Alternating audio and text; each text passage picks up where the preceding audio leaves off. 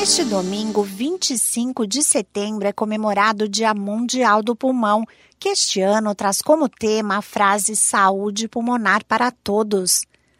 A iniciativa pretende conscientizar a população sobre a importância do diagnóstico precoce e de seguir corretamente o tratamento das doenças pulmonares crônicas. Uma delas é a doença pulmonar obstrutiva crônica, DPOC, que afeta 384 milhões de pessoas no mundo. Já a asma afeta 334 milhões e é a doença crônica mais comum na infância, com um índice de 14% entre as crianças. Os dados são do Fórum Nacional de Sociedades Respiratórias, com sede na Suíça. Olá, eu sou a Sig Aikmaier e no Saúde e Bem-Estar de hoje converso com o pneumologista José Roberto Megda sobre a importância de cuidar bem da saúde do pulmão. Formado por brônquios, bronquíolos, alvéolos e capilares pulmonares, o órgão é fundamental para a respiração. O médico diz quais são as doenças que podem atrapalhar a absorção de oxigênio. As principais doenças pulmonares são divididas em doenças de via aérea, que são DPOC, que é o mais conhecido como enfisema pulmonar, e asma.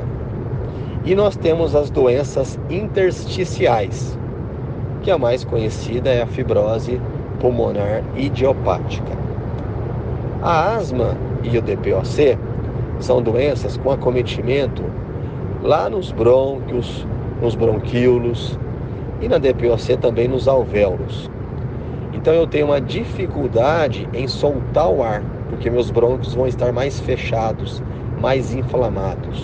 Um importante fator de risco para as doenças pulmonares é o uso do tabaco, e a poluição do ar também é prejudicial, alerta o pneumologista José Roberto Megda. Além disso, no caso da asma, os sintomas podem piorar com a chegada da primavera se o paciente for alérgico a pólen. Que é uma estação reconhecidamente que eu tenho um aumento na produção de pólen pelas flores. Então esses pacientes podem ter um pouco mais de sintomas, principalmente sintomas asmáticos, como broncoespasmo, que é o fechamento dos brônquios, sibilos, né, que é o chiado no peito, tosse e falta de ar. Falta de ar, tosse, produção de catarro são os principais sintomas respiratórios de doença pulmonar, sendo que também podem surgir dor no tórax e expectoração com sangue. É fundamental o paciente fazer o tratamento corretamente para que consiga respirar com mais facilidade e evite que o quadro se agrave.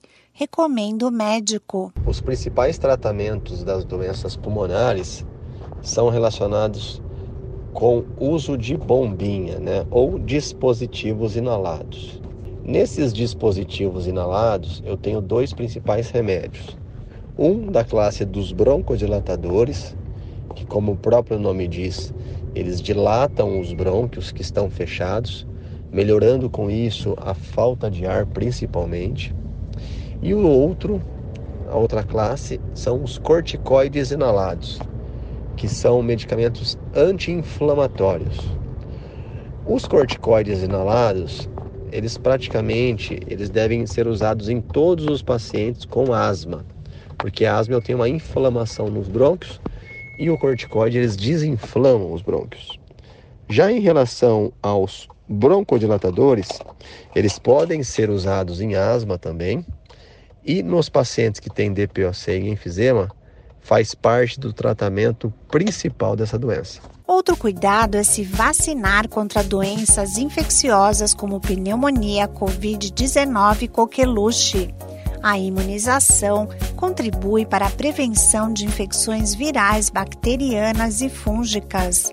Esse podcast é uma produção da Rádio 2.